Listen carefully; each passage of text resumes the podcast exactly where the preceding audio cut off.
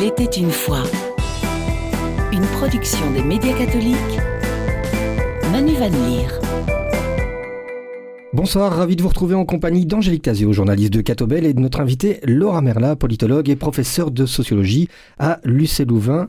Bonsoir à toutes les deux. Bonsoir à tous. Bonsoir. Laura Merla, vous menez des recherches ancrées en sociologie de la famille et vous êtes intéressée en équipe avec les chercheuses de l'UC Louvain dans le cadre du projet Mobile Kids à la garde alternée vécue par des jeunes de 10 à 16 ans. Vous avez mené une enquête auprès de 21 jeunes et vous allez nous faire part de vos résultats. Mais d'abord, quelques mots sur le cadre de cette enquête. Sur combien de temps a-t-elle été menée et quelles questions ont été adressées à ces jeunes? Alors, c'est une euh, recherche de longue haleine. Donc, le, le projet a démarré euh, en 2016 et il s'est achevé ici euh, l'été passé. Et il s'agissait en fait d'une recherche approfondie. Donc, il ne s'agissait pas d'administrer un questionnaire euh, préformaté à des jeunes en leur demandant comment ça se passe la garde alternée pour eux. L'objectif du projet, c'était de renverser un petit peu euh, le regard qu'on porte sur la garde alternée, qui est souvent un regard euh, normatif. On se demande est-ce que c'est bon, est-ce que c'est pas bon pour les jeunes en termes euh, de bien-être? Et donc le point de départ, c'était plutôt de se dire, mais en fait, il y a des milliers de jeunes qui vivent dans ce mode d'hébergement. Et on sait finalement très peu de choses de la manière dont ils s'organisent au quotidien, comment est-ce que les enfants grandissent en fait dans cet environnement. Et nous, on était particulièrement intéressés de savoir, mais comment est-ce qu'ils s'approprient ce mode de vie, qui est un mode de vie qui bouscule quand même nos conceptions de la famille, euh, pas uniquement parce qu'on est sur une famille euh, séparée avec papa et maman qui ne vivent plus ensemble, mais surtout parce qu'on a des jeunes qui deviennent des jeunes mobiles, donc ils ne sont plus sédentaires et ancrés dans un seul foyer, une seule maison, mais qui euh, voyagent entre deux logements, qui ont euh, quelque part deux chez soi, un chez papa, un chez maman. Et donc essayer de comprendre mais comment est-ce qu'on s'approprie sa propre mobilité, comment est-ce qu'on s'ancre dans les espaces, comment est-ce qu'on se crée des territoires, et au final, mais comment est-ce qu'on construit un sens du chez-soi dans cette configuration. Et 21 jeunes, c'est représentatif? Ici, il s'agissait de mettre en place un dispositif que l'on appelle qualitatif, c'est-à-dire travailler avec un petit nombre de jeunes, mais de manière très approfondie. Les jeunes ont été rencontrés à deux ou trois reprises en fonction des familles, sur, à chaque fois sur une période de huit semaines. Et à chaque rencontre, euh, on a mené un entretien extrêmement approfondi dans lequel on a fait faire une activité en fait aux jeunes. Alors la première fois, c'est un jeu de plateau dans lequel le jeune a pu reconstruire en fait ses lieux de vie, nous expliquer qui se trouve où, comment est-ce qu'il se déplace, et puis de là démarrer une conversation sur euh, sa configuration familiale et spatiale. Et puis une deuxième rencontre où là on est vraiment rentré à l'intérieur de chaque maison en demandant aux jeunes de dessiner le plan tour à tour de chaque maison avec les différentes pièces, de nous expliquer bah, quelles sont ces pièces à lui, quelles sont les pièces qui appartiennent ou qui sont considérées comme étant aux autres membres de la famille et comment est-ce que tout ce petit monde coexiste à l'intérieur de cet espace. Et puis avec un sous-groupe de jeunes, euh, on a refait le trajet avec eux de la transition et donc observer comment est-ce qu'ils emballent leurs affaires ou pas, parce qu'on verra que tout le monde ne voyage pas avec des affaires, et puis fait ce trajet avec eux, et puis observer et discuter avec eux de ce qui se passe quand ils arrivent de l'autre côté. Donc ça, ça donne un matériau extrêmement riche, et c'est un dispositif qui ne peut pas être fait avec un nombre important d'enfants, parce que c'est extrêmement chronophage. Et le recrutement est aussi quelque chose de d'assez difficile parce que euh, ben, comme on travaille avec des mineurs, il faut que les deux parents soient d'accord que le jeune participe à la recherche. Alors quand les parents ne s'entendent plus du tout, ça peut être quelque chose d'assez compliqué ouais. à, à, à, obtenir. Et puis ben, ça demande d'accepter de, de s'engager dans un dispositif qui est quand même euh, assez lourd. Et donc on a travaillé avec 21 jeunes. Ici, il ne s'agissait pas de faire un échantillonnage représentatif de la population des jeunes qui vivent en garde alternée euh, égalitaire, mais plutôt de fixer certains traits donc, euh, on avait des critères de recrutement qui étaient que la garde alternée devait être en place depuis au moins un an, qu'il fallait que au moins un des deux parents soit dans une famille recomposée, donc ce soit remis en couple avec éventuellement de nouveaux enfants. Et alors sur d'autres marqueurs, on a essayé de varier les profils, donc on a essayé d'avoir un nombre équilibré de garçons et de filles. On a travaillé sur des tranches d'âge entre 10 et 16 ans, avec des familles dans lesquelles les parents vivent parfois très proches l'un de l'autre et parfois très éloignés l'un de l'autre, et en essayant de varier les catégories sociales aussi, tout en sachant que on a des familles qui sont principalement des familles classe moyenne, mais c'est en fait dans cette catégorie de la population que la garde alternée égalitaire se met le plus en place, mais avec quand même une variété à l'intérieur de ces catégories, des parents avec des revenus modestes ou plus élevés, avec des niveaux de diplôme plus faibles ou plus élevés. Donc c'est en variant sur certains marqueurs au fur et à mesure qu'on crée le recrutement que ça permet d'avoir une population qui nous permet d'avoir une approche quand même assez large et assez fouillée de la situation des jeunes qui sont en garde alternée égalitaire. Est-ce que vous avez eu des surprises lorsque les résultats ont commencé à tomber? Bah, on a été très heureuse de voir euh, bah, à quel point les jeunes étaient euh, participatifs et ouverts aussi à partager leur, euh, leur expérience. Il y a eu pas mal de surprises. Par exemple, on s'est rendu compte que certains jeunes voyagent avec rien en fait. Donc on, on abordera peut-être ça en détail tout à l'heure, mais il y a cette image de l'enfant sac à dos qui voyage avec euh, une logistique extrêmement lourde, etc. Il y a certains jeunes dans notre enquête qui, en fait, ont des objets qui sont fixés chez chacun des parents et voyagent très légers, en fait, simplement avec les affaires d'école ou des objets qui sont particulièrement significatifs pour eux. Ça, ça a été une première surprise. Une autre surprise, c'est que certains jeunes ne déballent jamais leurs affaires. Donc, on a cette idée que l'enfant arrive, il dépose son sac, sa valise, sa boîte, peu importe. Il sort ses affaires, il les met dans l'armoire et puis il remballe tout le jour où il repart. Et en fait, non, il y a des jeunes qui trouvent plus commode en fait de laisser leurs affaires dans le ce qu'on appelait le contenant et de piocher au fur et à mesure des besoins, puis de remettre dedans, parce qu'en fait, ça évite de devoir gérer la logistique, de se dire, il faut pas que j'oublie mes affaires quand je pars de l'autre côté. Et certains le font, malgré que les parents les encouragent plutôt à ranger leurs affaires dans, dans une armoire. Et ça, ça peut avoir un, côté positif qui est que ça, réduit la lourdeur en fait de la charge mentale pour le jeune. Mais en même temps, ça envoie un signal vis-à-vis des autres habitants de la maison que ben, on est de passage. Ça crée une image en termes de statut qui est je, suis là, mais potentiellement je vais bientôt repartir puisque ma valise est là et elle est faite et prête à être emportée. Est-ce qu'il y a encore un sentiment de chez soi alors quand on se partage comme ça entre deux lieux de vie? Oui, mais en fait, en analysant les, discours des jeunes et puis en le confrontant aussi avec les recherches existantes, on est arrivé à la conclusion que le sens du chez-soi, il se constitue à partir de trois grandes dimensions. Il y a une première dimension qui porte autour de la dimension euh, plutôt relationnelle ou familiale, donc ça renvoie à l'ambiance qui peut régner dans un lieu de vie. Et donc quand l'ambiance est positive, quand les relations sont bonnes, quand il y a des activités qui sont organisées et qui plaisent aux jeunes, ça peut nourrir un sentiment de se sentir chez soi de ce côté-là. Une deuxième dimension, bah, c'est l'aspect physique, hein, l'aspect matériel des lieux, euh, la luminosité, le fait d'être dans une grande chambre, petite chambre, d'avoir une chambre à soi partagée. Et donc, bah, certains jeunes peuvent se reconnaître en fait dans la configuration des lieux, et pas forcément automatiquement dans une grande chambre. Hein, ça peut être dans une, petite chambre ou une chambre partagée. Et puis d'autres peuvent ne pas se reconnaître dans la configuration des lieux, et donc ça, ça peut jouer. Et puis la troisième dimension, c'est ce qu'on a appelé la dimension personnelle, c'est le fait de pouvoir s'aménager son territoire à soi, son petit cocon. Ça peut être euh, bah, sa chambre à soi qu'on investit très fort, ça peut être une partie d'une chambre partagée, mais qui est éventuellement divisée avec un paravent, ou certains jeunes aussi investissent d'autres endroits de la maison. On a une jeune fille, par exemple, euh, qui adore passer son temps dans un hamac euh, qui est suspendu euh, à un endroit de la maison, ou ça peut être un certain fauteuil. Donc voilà, les, lieux où on peut se créer un, territoire peuvent être multiples. Et donc, bah, ces dimensions, elles se combinent de manière diverse d'un enfant à l'autre. Et donc, certains jeunes peuvent se sentir chez eux, chez leur mère, parce que l'ambiance est extrêmement bonne, même si l'endroit est très étroit et qu'on n'a pas sa chambre à soi. Et puis d'autres, de l'autre côté, peuvent se sentir chez eux, chez leur père, parce que ils ont la place et qui peuvent se faire leur territoire. Je voulais revenir justement sur euh, ben, l'organisation des jeunes. Hein. Euh, vous, évoquiez tout à l'heure le fait que certains ne déballaient pas euh, leurs ordinaires. Même quand ils ont tout en double, cela requiert quand même de leur part une grande organisation pour ne rien oublier, que ce soit leurs cours, leurs ordinateurs quand ils sont plus âgés ou un doudou pour un plus jeune. Est-ce que vous avez constaté des récurrences en termes d'organisation déployée? Ce qu'on observe, c'est que quand les enfants, donc les enfants nous ont raconté aussi comment les choses se passaient quand ils étaient plus petits, et puis on a une partie des jeunes qui ont une dizaine d'années dans la recherche. Quand les enfants sont jeunes, les parents ont tendance à les aider. Donc il y a, aussi cette phase d'apprentissage avec le parent autour d'eux, ben voilà, on va faire le sac, etc. Et donc l'enfant plus jeune a d'ailleurs moins de latitude de choisir ce qu'il va prendre avec lui euh, ou, pas. Euh, au fur et à mesure que le jeune grandit, en particulier au moment du passage à l'école secondaire, ben les parents lâchent prise aussi vis-à-vis du jeune, et donc le jeune s'autonomise et s'organise en fait euh, de plus en plus tout seul. Nous, on a observé deux grandes catégories par rapport à la gestion des objets, et l'entrée par les objets, elle est vraiment importante parce que la matérialité, c'est quelque chose d'important dans la vie des jeunes. On se construit son identité, et son identité, on se la construit aussi au travers de ses effets personnels. Hein. Il y a des jeunes qui se baladent tout le temps avec un casque audio, et ça devient, ça fait une faire partie de leur identité, euh, pour donner un exemple.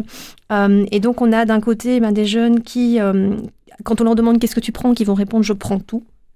Et donc le tout, ça va être tous les effets qui sont importants pour eux. Donc c'est prendre plus de vêtements par exemple que nécessaire pour la semaine. Comme ça on va pouvoir choisir en fonction de son humeur euh, la tenue qu'on va revêtir.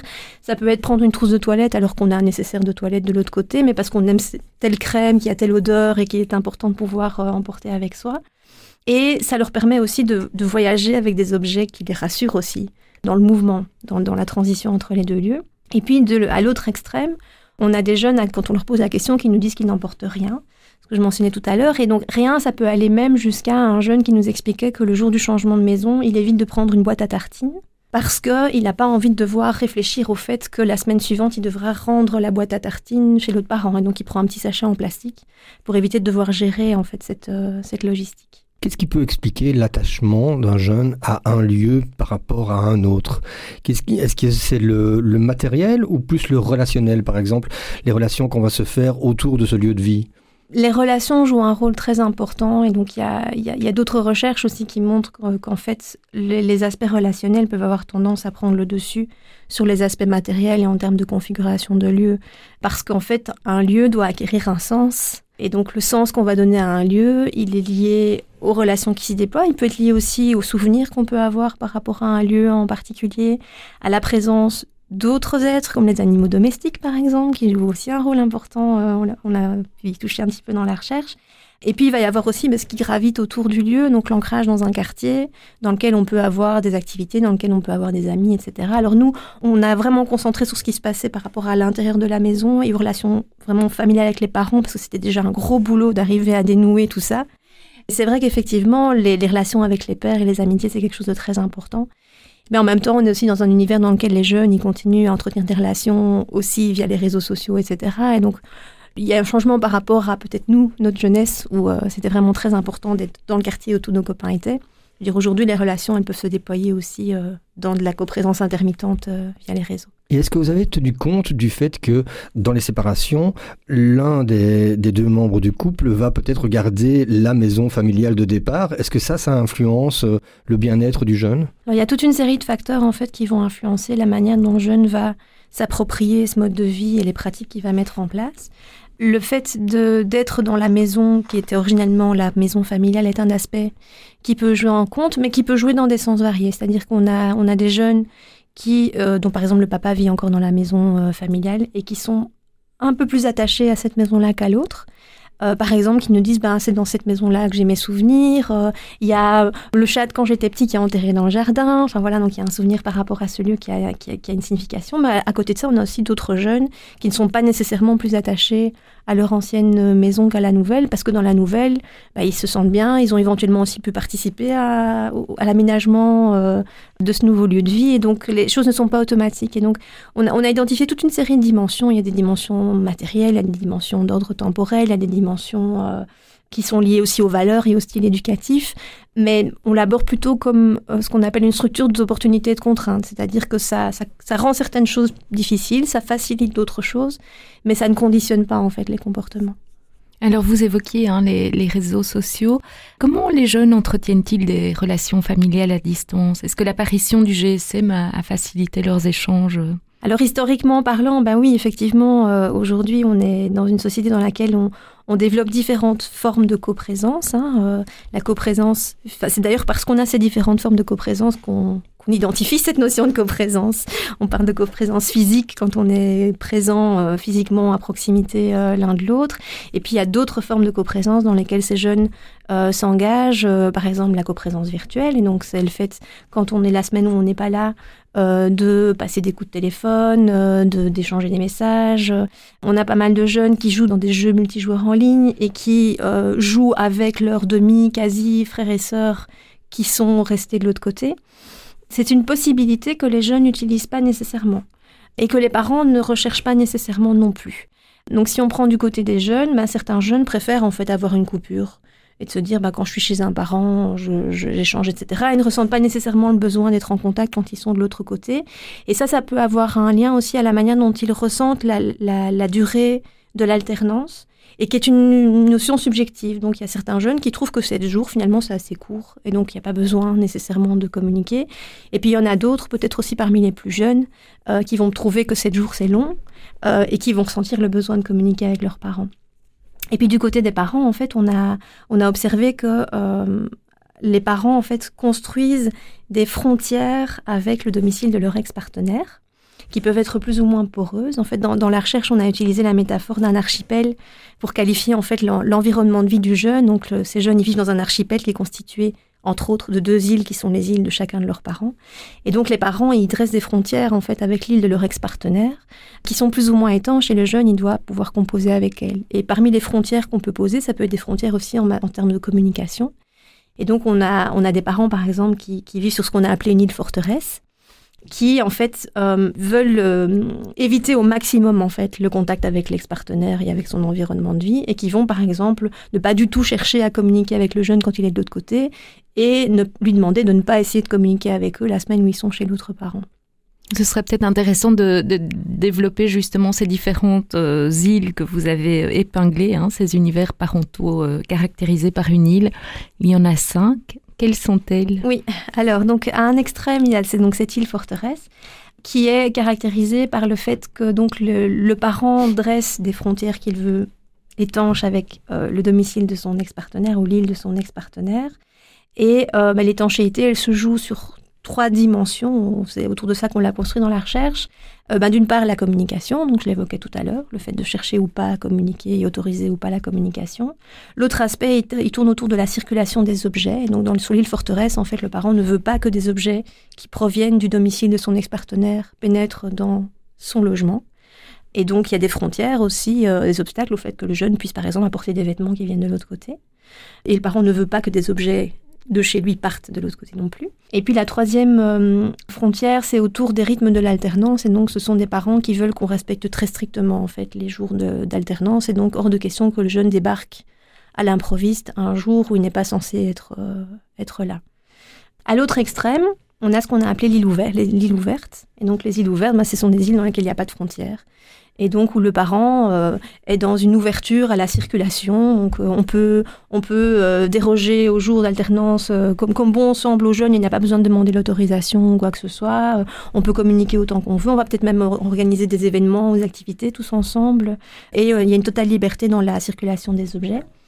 Et puis entre les deux, bah, il y a ce qu'on a appelé l'île Cocon et l'île Odigue, où les frontières sont euh, de moins en moins poreuses, on va dire. Donc euh, l'île Cocon, ce sont des parents qui, voilà, comme le nom l'indique, qui, qui, sont très forts dans cette vision de la famille cocon, donc la nouvelle famille cocon, euh, mais avec une frontière qui est plutôt dans la forme d'une membrane, c'est-à-dire qu'on peut accepter que certaines choses traversent quand même la frontière, mais à condition que ce soit négocié. Et l'îlodique, bah, c'est un degré d'ouverture encore supplémentaire, et donc on peut éventuellement déroger au jour, euh, euh, on peut amener des objets, mais il faut impérativement que ça ait été vraiment discuté euh, et négocié avec le jeune. Et puis alors il y a une dernière île qu'on a appelée l'île sauvage, qui est une île aussi où tout est ouvert, mais qui est sauvage dans le sens où euh, le parent investit assez peu dans des moments passés avec le jeune, dans des activités avec le jeune, et donc le jeune est un petit peu laissé à lui-même. Alors c'est pas forcément un signe de désintérêt de la part du parent, mais ça peut être parce que le parent a une activité professionnelle extrêmement prenante, ou euh, parce que pour x et y raison, euh, il n'est pas en, en, mesure de, de s'engager dans des activités euh, avec le jeune. Mais ce qui est important à, à souligner, c'est que chaque parent peut dessiner une île différente de son ex-partenaire. Et donc, en fait, la plupart des jeunes ont un parent qui a une certaine forme d'île et un autre parent qui a une autre forme d'île. Donc, par exemple, on peut avoir une maman forteresse et un papa île ouverte. Et donc ça, ça ouvre aussi des brèches en fait pour le jeune. Et les jeunes vont aussi négocier et déployer des tactiques pour contourner les frontières des îles parentales. Donc, par exemple, si c'est une île forteresse et qu'on a absolument envie de, de, de, d'amener ce, ce chouette sweatshirt qu'on aime beaucoup euh, qui vient de chez papa, bah, ils vont le mettre sur eux, en fait. Et donc, ils vont arriver, ils l'auront sur eux. Euh, euh, et puis, on a des jeunes à l'inverse, et ça, c'était vraiment frappant, qui établissent des frontières là où il n'y en a pas et qui donc trouve important en fait d'avoir deux univers différents, deux univers distincts l'un de l'autre et qui ne se mélangent pas. Et ça c'est assez contre-intuitif parce qu'on a souvent cette vision du jeune en garde alternée qui est éclatée, divisée entre euh, deux foyers qui peuvent être très différents. Mais il y a des jeunes qui apprécient en fait cette différence. Et donc, euh, bah, ce qui peut être difficile, ben oui, effectivement, ben, c'est cette logistique hein, qui est quand même pesante, mais en même temps, on, on, voit que les jeunes, ils développent aussi des stratégies pour alléger aussi le poids euh, de la logistique. Ce qui est difficile, en fait, c'est que, ou ce avec quoi ils sont prises, c'est qu'en fait, bah, ils sont absents par intermittence. Alors, je, disais, j'utilisais souvent l'exemple de la semaine, mais tous les jeunes ne, bougent pas d'une semaine sur l'autre. Hein. On, a, on, a, on a différentes configurations. Mais en fait, la semaine où ils ne sont pas là, bah, la vie, elle continue. Si on a un petit frère, une petite sœur, euh, demi-frère, demi-sœur nouveau-né, bah, pendant une semaine, l'enfant, il va grandir. La vie de famille va continuer. Et puis, ben, ma chambre, mes effets personnels, je ne suis plus là pour y faire attention. Et donc, bah, quand je reviens, je dois renégocier ma place, je dois renégocier mon territoire, euh, et je dois pouvoir aussi raccrocher avec cette vie de famille qui a continué. Donc, il peut y avoir aussi des tensions, des petites jalousies par rapport au fait que, bah, pas moi, pendant la semaine où j'étais pas là, on a décidé euh, de, faire un événement un peu exceptionnel, ou bien on a cet exemple de cette jeune fille qui, alors là c'est un, petit peu triste, qui, arrive chez, un de ses parents et qui se rend compte qu'en fait la semaine où elle était absente, les parents, enfin le père et la belle-mère sont partis acheter des Kobe pour les, les, deux demi-sœurs qui vivent sur place. Et donc, elle arrive, il y a des nouveaux animaux de compagnie et il n'y en a pas pour elle. Et donc, il y a le côté, ben, c'est un chouette moment de famille d'aller choisir des animaux. Et puis, côté aussi, ben, zut, moi, j'ai pas mon Kobe. Laura Merla, comment justement maintiennent-ils leur place, ces, enfants, euh, malgré leur absence euh, effective dans le lieu? On a regardé donc ce qui se passe quand ils négocient leur place à l'intérieur de, des lieux de la maison. Et donc, ça, ça passe par des stratégies de territorialisation. Donc, c'est le fait de euh, de s'ancrer dans l'espace et de se créer des lieux à soi. Et de marquer aussi le fait que ce bureau-là, c'est mon bureau, cette chaise-là, c'est ma chaise à table, cette partie de la chambre, c'est ma partie à moi. Et donc ça peut passer par le fait bah, d'agencer l'espace, de le décorer d'une certaine manière, d'y installer des objets qui sont à soi et donc d'occuper aussi cet espace avec des objets à soi. Ça peut être aussi essayer de mettre en place les règles quant au fait de savoir qui peut ou pas y accéder ou les utiliser. Et puis, ça peut être aussi, euh, bah, quand on n'est pas là, de continuer à marquer le fait que ces objets, enfin que ces lieux nous appartiennent. Et donc, par exemple, on a des jeunes qui systématiquement, le jour où ils changent, la semaine où ils sont là, laissent la porte de leur chambre ouverte et puis la referment le jour où ils partent, et en attendant des autres membres de la famille qui ne pénètrent pas dans la pièce parce que la porte, elle est fermée. Ça peut être laisser du désordre. Et c'est parfois problématique pour des jeunes parce qu'on a des parents qui demandent aux jeunes de ranger la chambre le jour où ils changent de maison. Et en fait, ben, pour le jeune, c'est aussi une manière de lui dire, ben, efface les traces de ton passage, remets tout en ordre comme si tu n'étais pas là, alors que le désordre, c'est une manière de continuer à faire vivre la pièce quand on n'y est pas. Même chose si on a répandu des affaires dans les espaces collectifs, ben, le fait de devoir les ranger, c'est quelque part effacer les traces de soi-même dans, dans les espaces collectifs. Alors, dans votre livre Deux maisons, un chez soi, expérience de vie de jeunes en hébergement égalitaire, vous pointez la nécessité de voyager entre les îles avec, somme toute, des sas entre celles-ci, hein, ce que vous appelez des espaces-temps de la transition. De quoi s'agit-il? Les jeunes transitent d'une maison, alors je dis maison à l'autre, mais ça peut être appartement, on va dire île, c'est plus simple, euh, d'une île à l'autre de différentes manières. Donc, on a les jeunes qui passent directement d'une maison à l'autre, par exemple parce qu'un parents viennent les chercher en voiture et donc ils font le trajet. on a quand même une majorité de jeunes qui transitent via l'école ou via une activité extrascolaire. Et donc ça, c'est ce qu'on a appelé des espaces neutres de la transition, c'est-à-dire que ce sont des lieux qui ne renvoie pas en fait à l'univers familial. Quand on transite par l'école, ben, on quitte quelque part la maison ou l'île de maman, par exemple. On arrive à l'école, on a une journée à l'école qui est un lieu qui n'est pas associé à chez maman. Et puis le, soir, on repart vers euh, chez papa. Et donc ça, ça aménage un espèce de sas dans lequel on peut quelque part ben, se défaire de ce qu'on a vécu d'un côté, de, de qui on était d'un côté, parce que certains jeunes mettent en avant le fait qu'ils ne sont pas tout à fait les mêmes d'un côté et de l'autre et de pouvoir rentrer progressivement dans la peau du jeune qui va aller habiter euh, chez l'autre parent euh, cette semaine-là. Les, activités extrascolaires peuvent jouer ce rôle-là aussi. On a des enfants qui, par exemple, transitent via le club de basket euh, ou de foot. Donc un parent les dépose, ils font leur activité et puis l'autre parent vient les chercher ou bien ils se déplacent en transport en commun. Le fait parfois aussi de faire un trajet euh, le trajet en lui-même, en fait, dans les transports en commun, ça peut aussi servir de, de sas, quelque part un sas de, décompression, si je peux dire.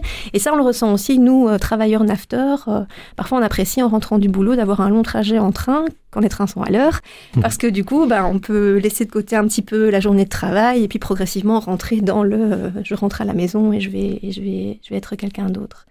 Ce qui est parfois plutôt malaisant pour certains jeunes, c'est par contre quand on est censé être chez un parent jusqu'au matin, on va à l'école et puis on doit retourner chez ce parent, attendre que l'autre vienne chercher. Et ça, pour certains jeunes, c'est malaisant parce qu'en fait, ils se retrouvent dans un espace-temps qui est flou.